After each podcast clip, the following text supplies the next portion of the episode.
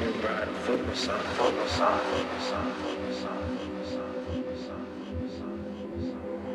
don't think he overreacted?